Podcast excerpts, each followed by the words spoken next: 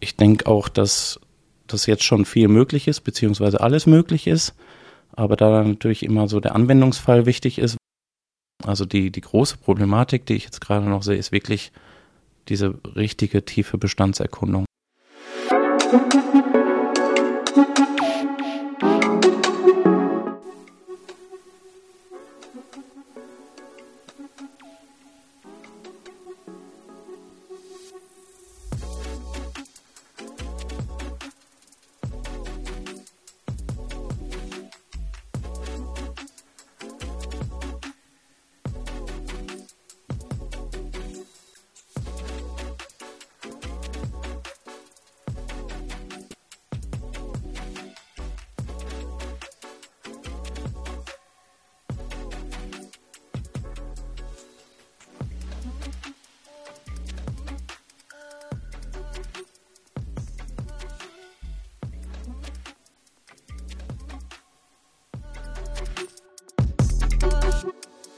Okay, Dennis, cool, dass du da bist. Cool, dass du bei diesem Podcast dabei bist. Gerne. Ich würde tatsächlich direkt gerne einsteigen und zwar mit der Frage, der Fokus bei der Digitalisierung lag bisher ja eher auf den Neubauten als auf den Bestandsbauten, sage ich jetzt mal. Und die Bundesregierung möchte ja aber in den nächsten Jahren einige Bestandsbauten saniert haben.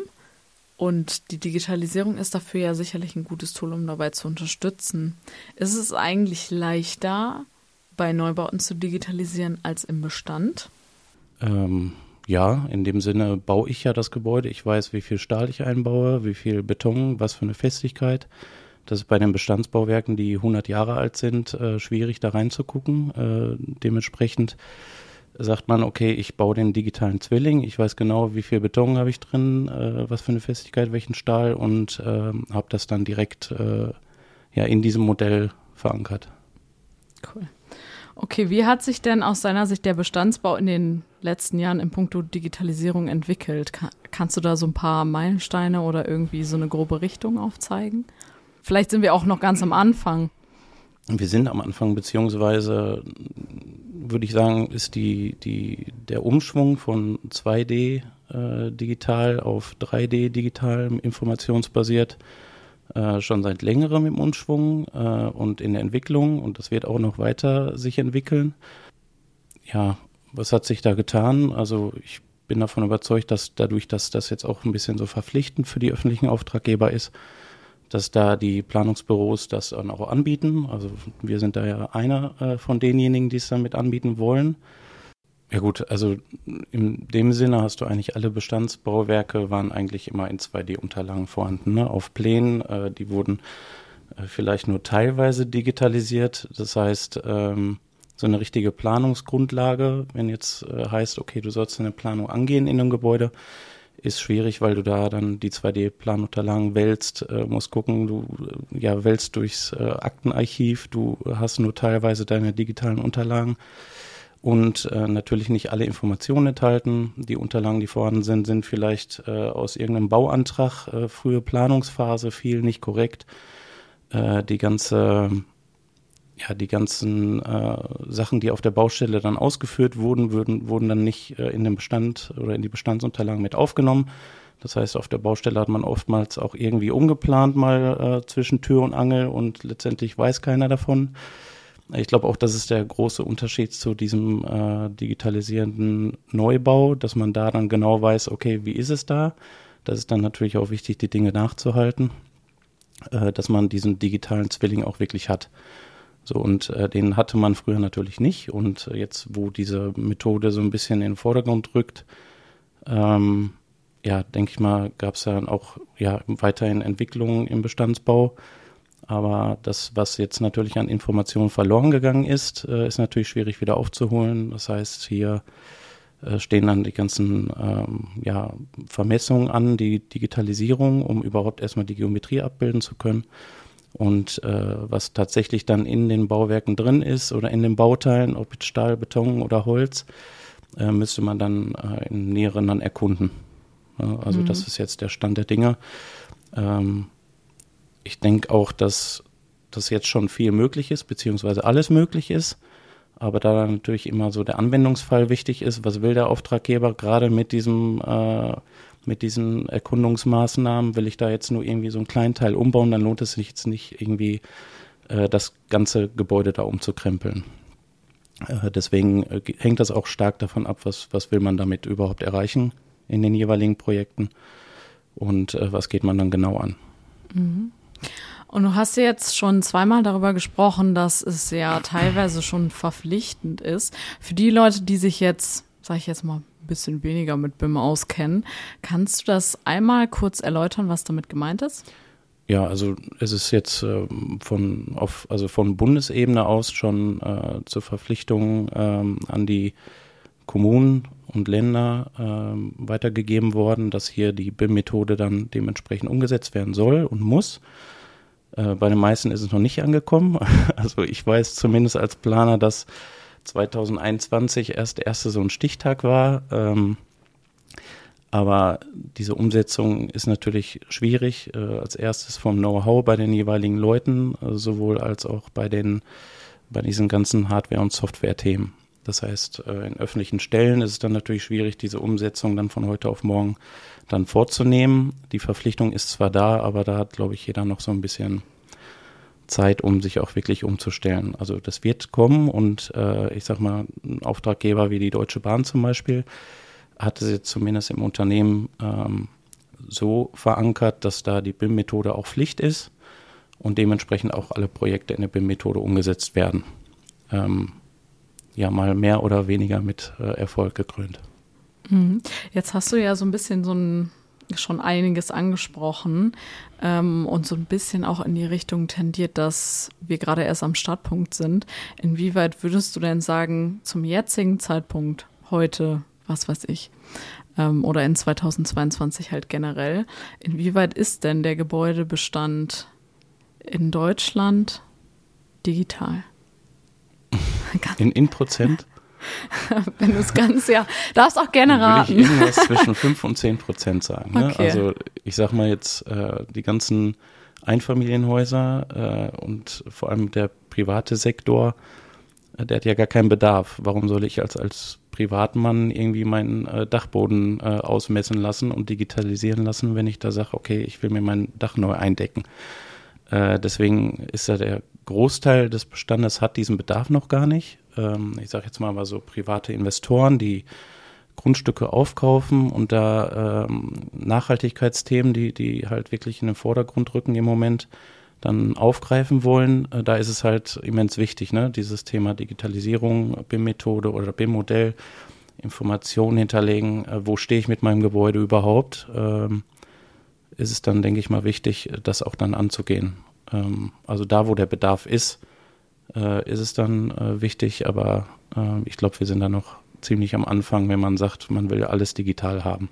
Man mhm. hat natürlich so City-Modelle, ne? man kann sich auf dem Geodatenportal äh, Modell runterladen, wo man zumindest die Kubaturen sieht von den Gebäuden, also ein Gebäudebestand, so ein City-Modell. Äh, ist ganz interessant anzuschauen, aber das ist jetzt nicht so, ich schneide da durch und sehe, äh, wie das Gebäude aussieht. Mhm. Und jetzt, sage ich jetzt mal in puncto Nachhaltigkeit, vielleicht kannst du da trotzdem kurz drauf eingehen, auch wenn das jetzt nicht in unserem Unternehmen dein Fachgebiet ist. Inwiefern ist denn da oder für wen ist der Bedarf vielleicht dann da? Ja, vor allem für ähm, private Investoren.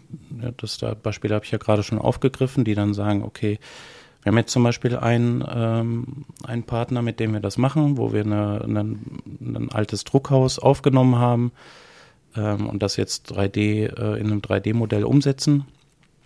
Wir Informationen hinterlegen, wie Material und äh, ja, Festigkeiten und sowas, das, das kriegen wir an der Stelle einfach nicht hin, sondern wir gucken nur auf die Oberfläche. Das heißt, wir wissen nicht, was für eine Festigkeit hat mein Beton. Und ähm, ja, so Thema Ökobilanzierung und Nachhaltigkeitsthemen werden ja auch von den privaten Sektoren auch so ein bisschen abverlangt.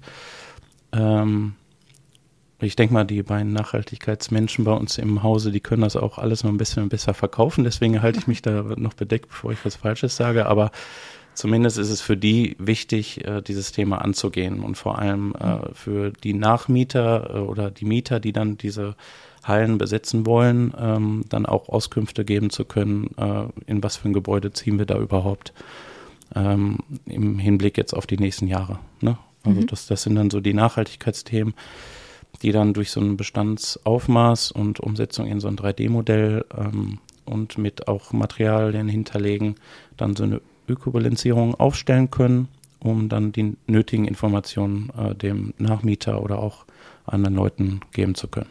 Mhm. Okay. Also für die ist das dann, denke ich mal, schon sehr interessant. Ja, vielleicht springen wir jetzt mal so ein bisschen rüber in die ins konkretere Doing. Welche digitalen Tools und Hilfsmittel setzt du oder setzt ihr denn bei euch bei Intec Plan Essen ein? Mm, also es gibt ja mehrere Aspekte. Wir haben das Thema Vermessung. Äh, da haben wir ja unser Großprojekt schon vorgestellt, Berlin Ostbahnhof, wo wir dann wirklich da vor Ort mit ähm, ja, 360-Grad-Scannern äh, durchgelaufen sind, eine Punktwolke erstellt haben, also eine Vermessungspunktwolke georeferenziert. Da waren wir da fast ein halbes Jahr unterwegs, um diesen ganzen Bahnhof mit allen äh, Bunkern auch aufnehmen zu können. Äh, die werden dann ja überführt in unser Büro, werden nachbereinigt, nachbearbeitet ähm, geprüft, ganz wichtig, weil sich da oftmals auch solche Standpunkte nicht richtig referenzieren. Das heißt, man muss auch so ein bisschen technisches Verständnis schon mitbringen.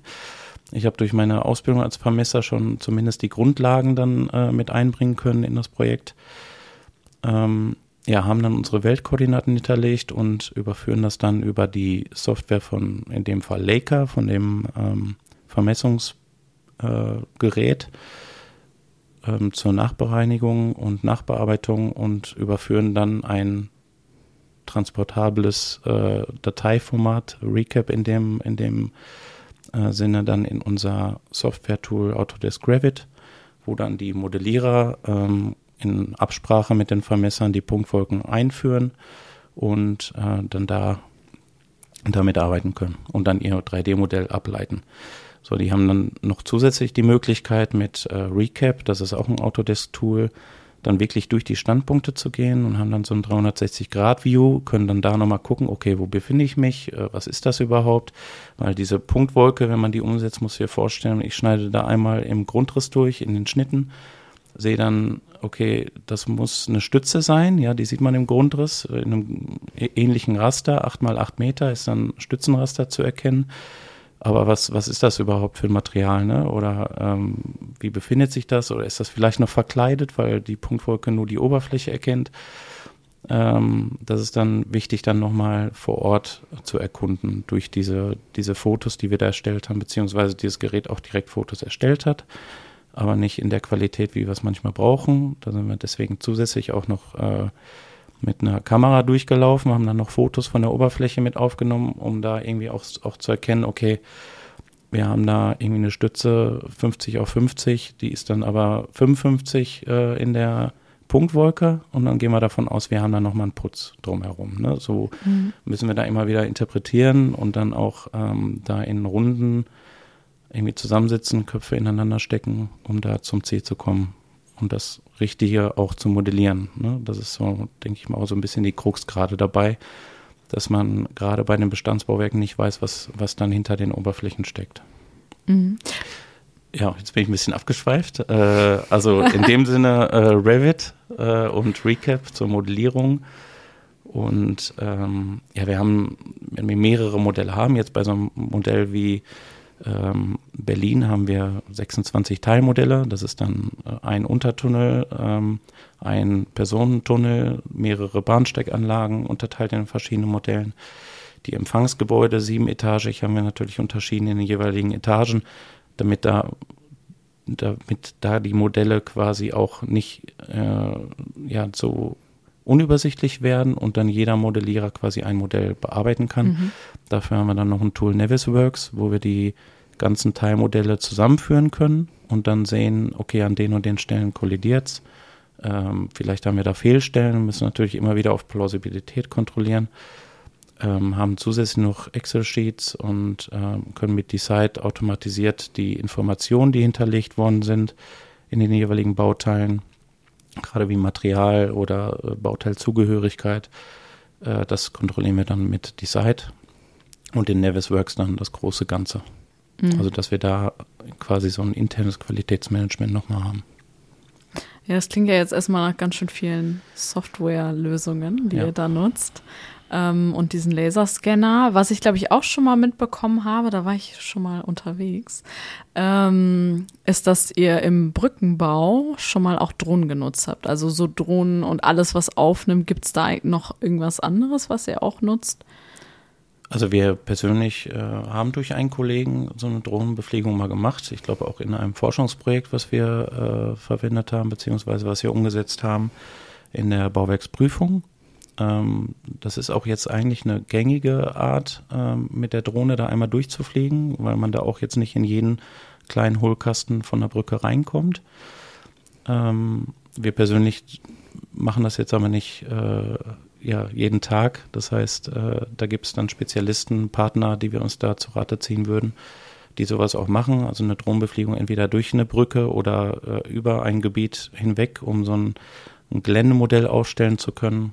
Also das, das sind so die gängigen Sachen. Ich würde jetzt aber nicht im Tunnel oder in den Büroräumlichkeiten des Berliner Ostbahnhofs mit der Drohne durchfliegen, sondern äh, das ist dann so ein bisschen der Unterschied. Ne? Wenn du so große Flächen aufnehmen möchtest, dann macht so eine Drohnenbefliegung Sinn und äh, sonst arbeiten wir dann mit dem Scanner. Ja, ist wahrscheinlich auch irritierend sonst für die Leute, ne? wenn da plötzlich eine Drohne einfach durch den Bahnhof fliegt. Da ist ja schon jedes Gepäckstück irgendwie kritisch. Denke ich auch. Aber vielleicht kommt das ja auch noch im Rahmen der Digitalisierung. In fünf ja, Jahren weiß. ist es dann gang und gäbe vielleicht. Wer, wer weiß. weiß. genau. Ähm, für alle, die jetzt nicht wussten, wovon Dennis spricht, muss ich eben sagen, wir haben ein Video gedreht für Instagram. Das ist äh, zu dem Zeitpunkt, an dem der Podcast erscheint, wahrscheinlich schon lange online, aber ich werde es nochmal verlinken. Und es wäre trotzdem lieb, wenn du einmal vielleicht in drei, vier Sätzen erzählst, wofür ihr das gemacht habt. Also wofür dann diese ganze Bestandsaufnahme hat, alles, was du gerade erklärt hast, für das gut war. Ich glaube, da ging es um Brandschutz. genau. Brandschutz. Ich wollte es nicht sagen. Ja. Okay, ja.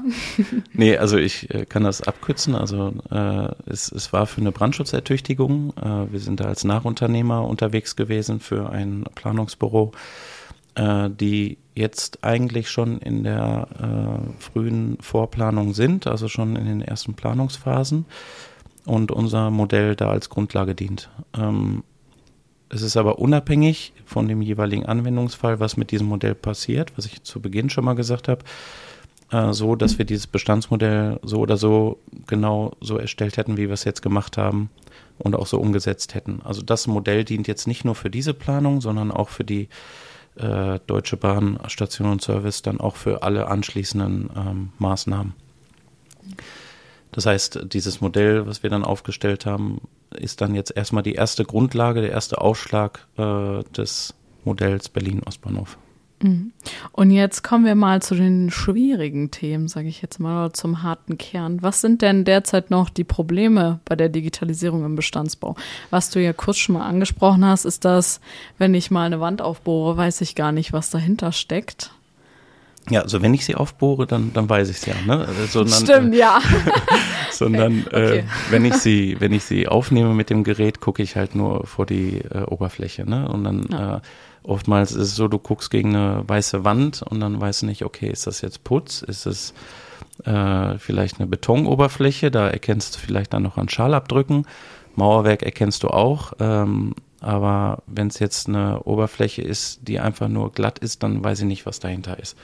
Genauso ist es bei abgehängten Decken. Also die, die große Problematik, die ich jetzt gerade noch sehe, ist wirklich diese richtige tiefe Bestandserkundung, um zu wissen, okay, was für Bauteile, wie, wie sieht mein Tragsystem überhaupt aus? Habe ich da Unterzüge unter, äh, über der abgehängten Decke? Nicht jede abgehängte Decke lässt sich mal eben irgendwie abnehmen, dass man da mal reinguckt und das mit dem Scanner aufnimmt. Äh, hätten wir das beim Berlin-Ostbahnhof gemacht, hätten wir vielleicht statt sechs Monaten äh, drei Jahre gebraucht. Äh, in dem Sinne muss man viele Annahmen treffen. Äh, auch das hatte ich ja schon erwähnt, dass man dann spricht. Wir haben Statiker im Haus, mit dem wir dann quasi die Konstrukteure dann mit den Statikern äh, das durchsprechen, ähm, um da irgendwie eine Annahme treffen zu können. Das ist aber auch dem Auftrag, Auftraggeber klar an der Stelle. Äh, dass da Annahmen getroffen werden müssen. Deswegen ist man da im ständigen Austausch. Ähm, es gibt nur spärlich 2D-Planunterlagen, gerade bei äh, Gebäuden wie so einem Bahnhof oder das alte Druckhaus.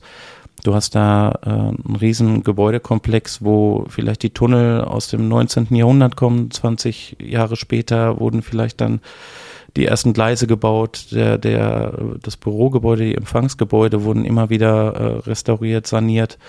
Äh, dann wurde nochmal aufgebaut. Also das, das, äh, ja, dieser ganze Bahnhof oder so Gebäude, die entwickeln sich ja und äh, dann baut man mal hier an, nutzt die Fläche und dem äh, auf den Grund zu gehen und dann wirklich auch diese ganzen Unterlagen und Informationen, die vorhanden sind, auszuwerten äh, und umzusetzen und dann richtig zu interpretieren mit der aufgenommenen Punktwolke vor Ort.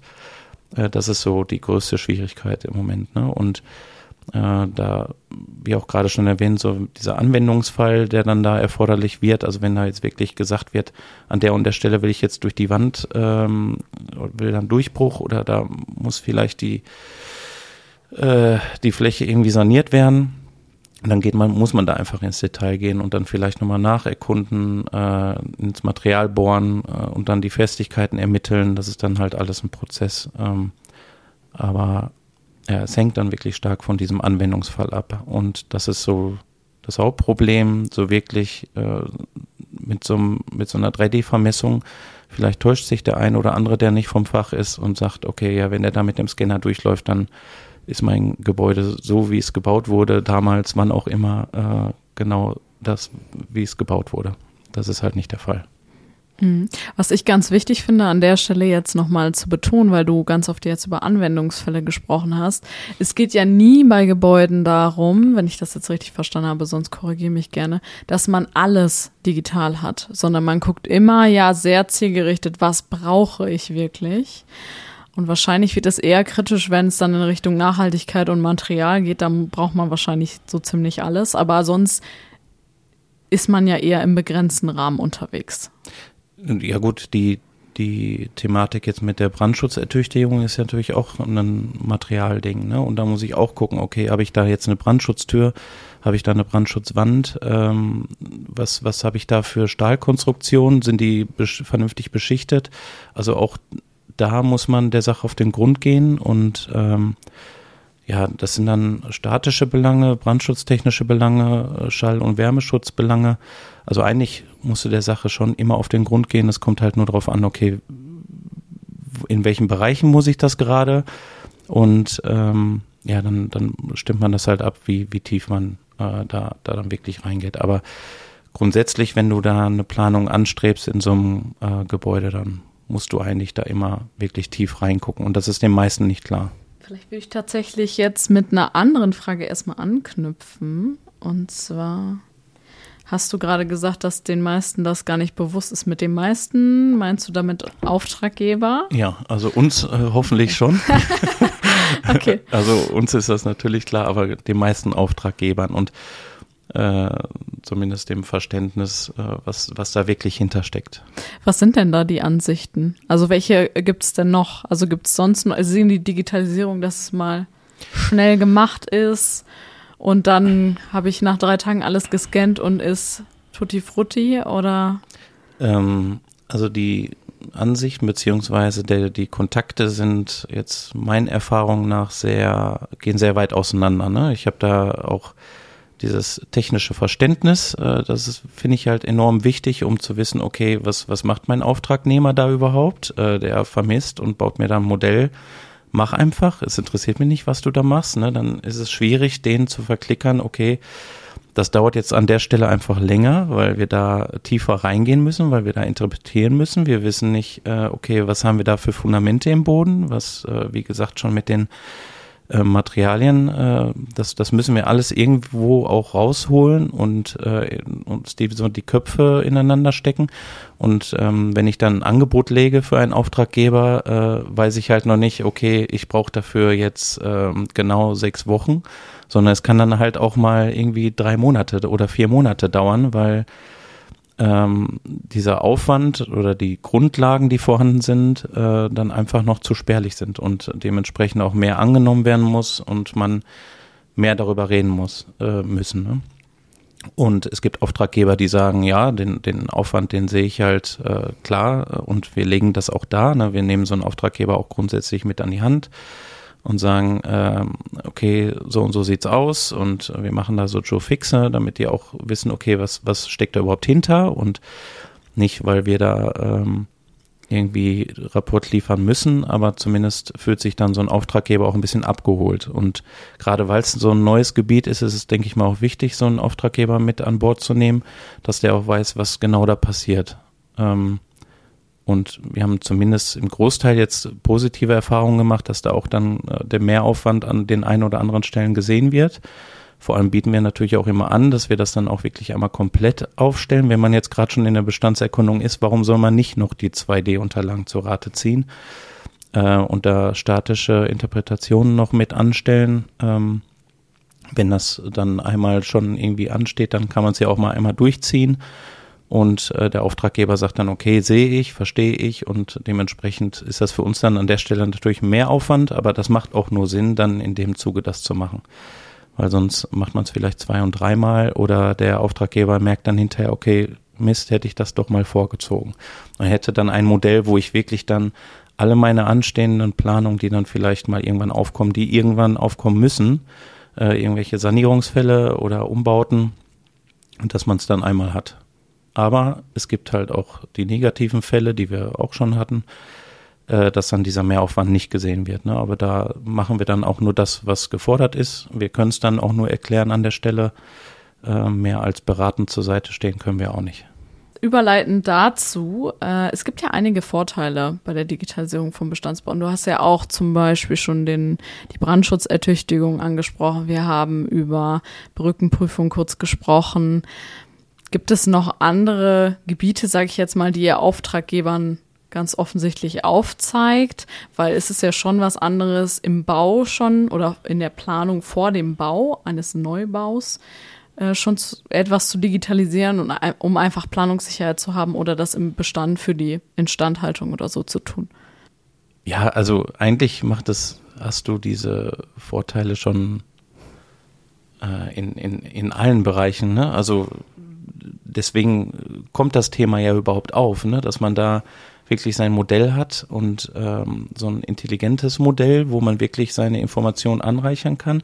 Und diese BIM-Methode bringt ja auch nicht nur mit, irgendwie, ich habe da jetzt ein 3D-Modell, wo dann ein paar Informationen hinterliegen, sondern so diese ganze Kommunikation äh, an dem Modell, äh, die ist auch fest mit diesem Modell verankert. Ne? Das heißt, du hast einen Auftraggeber, äh, du äh, hast dann ein Modell aufgebaut, und kannst dann über spezielle Tools, ne, wo wir gerade beim Thema Tools waren, äh, gibt es natürlich auch äh, so ein Tool wie BIM Collab zum Beispiel, womit du auch die Kommunikation am, am Modell aufrechterhalten kannst, dass da keine Informationen verloren gehen. Irgend so ein äh, Datenwust oder wo ist denn nochmal die Mail, äh, die ich dem geschickt habe? Was sind da für Informationen drin? Also das sind, ist dann wirklich ein Modell, wo Informationen hinterlegt sind und auch die ganze Kommunikation über diesen ganzen Zeitraum der Planung oder Bestandsermittlung oder wie auch immer dann alles wirklich an den Bauteilen haftet. Das heißt, du kannst ja wirklich an diese Bauteile gehen und siehst dann, okay, worüber wurde kommuniziert.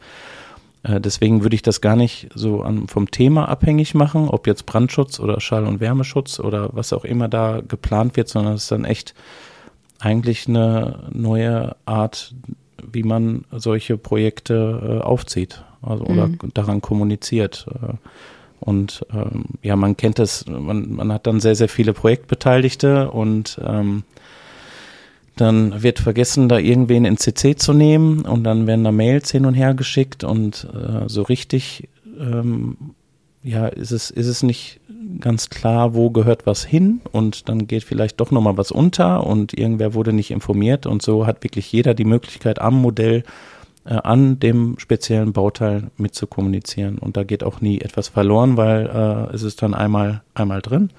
Deswegen auch äh, oftmals Cloud-basiert, dass da jeder die Möglichkeit hat, auch auf das Modell zuzugreifen. Also es ist dann eher fachplanungsunabhängig oder äh, fachrichtungsunabhängig, sondern eher dann nur auf die Methode bezogen.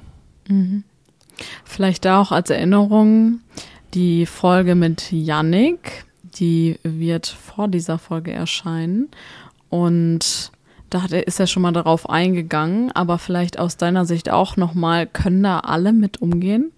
Dann mit diesem BIM-Modell, weil das muss ja auch, wenn jemand dann in 20, äh, lass, sagen wir jetzt mal in 10 oder 20 Jahren und sagt, wir brauchen, wir müssen schallschutztechnisch irgendwie was machen, keine Ahnung. Die müssen ja auch noch damit umgehen können. Braucht man dafür eine, braucht man dafür eine Schulung dann oder? Also wir, äh, würde ich jetzt behaupten, sind da ja Experten in dem Gebiet und äh, haben dementsprechend immer so, ein, so eine kleine Beratungspflicht. Äh, sehen wir da schon immer bei uns, gerade weil viele, äh, vor allem öffentliche Auftraggeber, die äh, da nicht immer so vollumfänglich versiert sind und darauf geschult wurden, ähm, ist das natürlich auch ein Teil von unserer Tätigkeit. Ne? Wir sind jetzt nicht nur in dem Sinne Planer, sondern auch Berater, was die BIM-Methode angeht, äh, was dann einerseits Know-how anbelangt, aber auch Software und Hardware. Also und gerade das Thema Hardware äh, ist jetzt so ein Stichwort für öffentliche Stellen. Äh, ist das natürlich immer ein Thema. Äh, die sind halt äh, hardwaretechnisch nicht immer so aufgestellt, dass da alles möglich ist. Ich sag mal so eine so ein Großmodell, eine IFC-Datei, ähm, so ein Open BIM-Format lässt sich jetzt nicht mal so eben äh, mit irgendeinem, mit irgendeinem Software auf so einem zehn Jahre alten Rechner mal öffnen. Ja. Dementsprechend muss man da immer so ein bisschen erfinderisch sein. Okay, wie, wie setzen wir das jetzt gerade um? Wie funktioniert das? Aber zumindest diese Kommunikation äh, über BIM Collab funktioniert webbasiert. Also da hätte der Auftraggeber theoretisch auch die Möglichkeit, übers Handy dann äh, mit uns zu kommunizieren. Also das funktioniert an der Stelle schon, aber äh, man muss die Menschen so ein bisschen auch äh, an die Hand nehmen, also die Auftraggeber an der Stelle. Mhm. Also darf ich jetzt ganz frei sagen, die Auftraggeber dürfen dich auch in 20 Jahren noch anrufen, wenn ja. die gerne beraten werden wollen. wenn ich dann noch äh, das äh, Feld bediene, auf jeden Fall gerne, ja. okay, sehr schön. Ähm, wenn wir uns das ganze Feld jetzt mal ansehen, du hast ja jetzt schon sehr viel erzählt, das für und das wieder, wo liegen Vorteile, wie sieht eigentlich die derzeitige Lage aus, was sagen die Auftraggeber, vielleicht jetzt so gegen Ende, was muss ich denn vielleicht bei Auftraggebern in der Gesetzgebung oder vielleicht noch an Tools oder wie auch immer, was muss ich noch ändern, wo siehst du noch Potenzial? Ähm, gut, wir haben ja die grundsätzliche Pflicht der Umsetzung in dieser Methode ist ja eigentlich schon gesetzt. Also ich bin fest davon überzeugt, früher oder später müssen es alle machen. Ne? Also jetzt von der Kommune bis hin äh, zum Bund, ähm, sowie auch private Sektoren, die, die dann auch diese Vorteile erkennen. Ähm, ja, was muss sich ändern? Also es muss einfach sich weiterentwickeln von allen äh, Beteiligten. Das Know-how muss überall angesiedelt werden, dass vor allem dieses technische Verständnis auf beiden Seiten da ist. Ähm, das finde ich extrem wichtig und ich denke mal, deswegen bieten wir das auch immer noch mit an, dass wir da auch beratend gerne aktiv sind, dass man da auch die Vorteile entsprechend erkennt, weil wir da dann auch die Vorteile weitergeben wollen. Ne? Warum sollen wir es für uns behalten, wenn wir da äh, Potenzial sehen? Ähm, ich glaube, das muss, gerade wie ich gerade schon mal erwähnt habe, bei den öffentlichen Stellen, was so Software, Hardware und sowas angeht, da muss einfach aufgestockt werden. Da muss jetzt, darf jetzt nicht so viel Bürokratie im Wege stehen. Da müsste eigentlich jetzt einmal, einmal ein Schwung irgendwie an IT-technische Restauration erforderlich werden. Sagst äh, dass, sehr schön. dass da diese äh, Grundvoraussetzung erstmal da ist, dann muss dieses Know-how platziert werden und mhm. auch eingekauft werden. Also ich glaube auch viele öffentliche Stellen haben äh, Schwierigkeiten, sowas zu vergeben. Äh, also es ist dann auch so eine, so eine rechtliche Geschichte, äh, weil es einfach noch keinen, keinen richtigen Platz für gibt. Ne? Also das muss einfach erstmal platziert werden. So, das sind einfach Leistungen neben diesen ganzen Planungsleistungen, die klar strukturiert sind. Ja, da ist klar, okay, HAI, der bietet das an und äh, das funktioniert, aber so eine richtige BIM-Beratung ähm, in, bei der Stadt oder bei der Kommune oder bei wo auch immer zu platzieren, ist dann, ist dann an der Stelle schwierig. Also ich beschränke mich da jetzt auf öffentliche Auftraggeber. Bei Privaten ist das dann vielleicht nochmal einfacher, dass die dann sagen, okay, wir brauchen das jetzt in unserem Unternehmen und wir kaufen uns das ein. Ähm, also das muss einfach noch viel mehr passieren, damit dann überall die Voraussetzungen nicht nur in der Software und Hardware da sind, sondern auch ähm, ja, vom Know-how im eigenen Unternehmen beziehungsweise auch bei der Behörde. Mhm. Okay. Wenn wir jetzt uns jetzt mal ein wenig von diesem Digitalisierungsthema mal kurz lösen, komplett. Was wäre denn eine Sache, bei der du sagst, dass es den Bestandsbau aufs nächste Level heben würde? Es darf was mit Digitalisierung sein, es muss aber nicht. Das ist ja eine coole Frage. Ähm,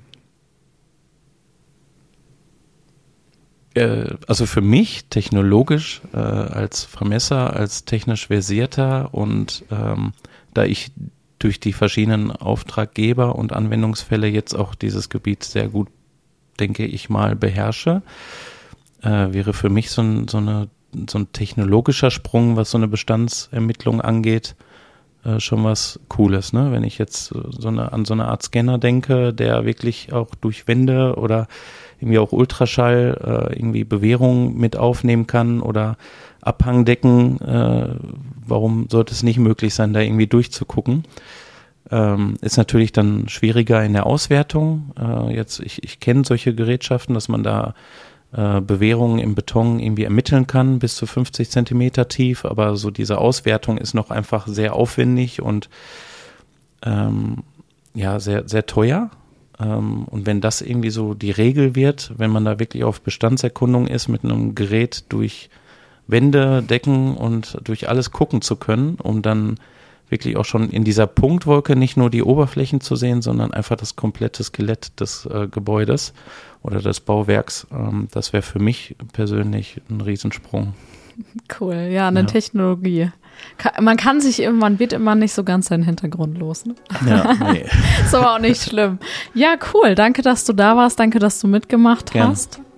Sehr schön. Das war's auch schon wieder mit der heutigen Folge. Danke, dass ihr dabei gewesen seid. Und wenn ihr jetzt Lust habt, dann diskutiert doch mit uns zum Thema der heutigen Folge auf unseren Social Media, Instagram, LinkedIn und Co. Und ich freue mich aufs nächste Mal. Tschüss.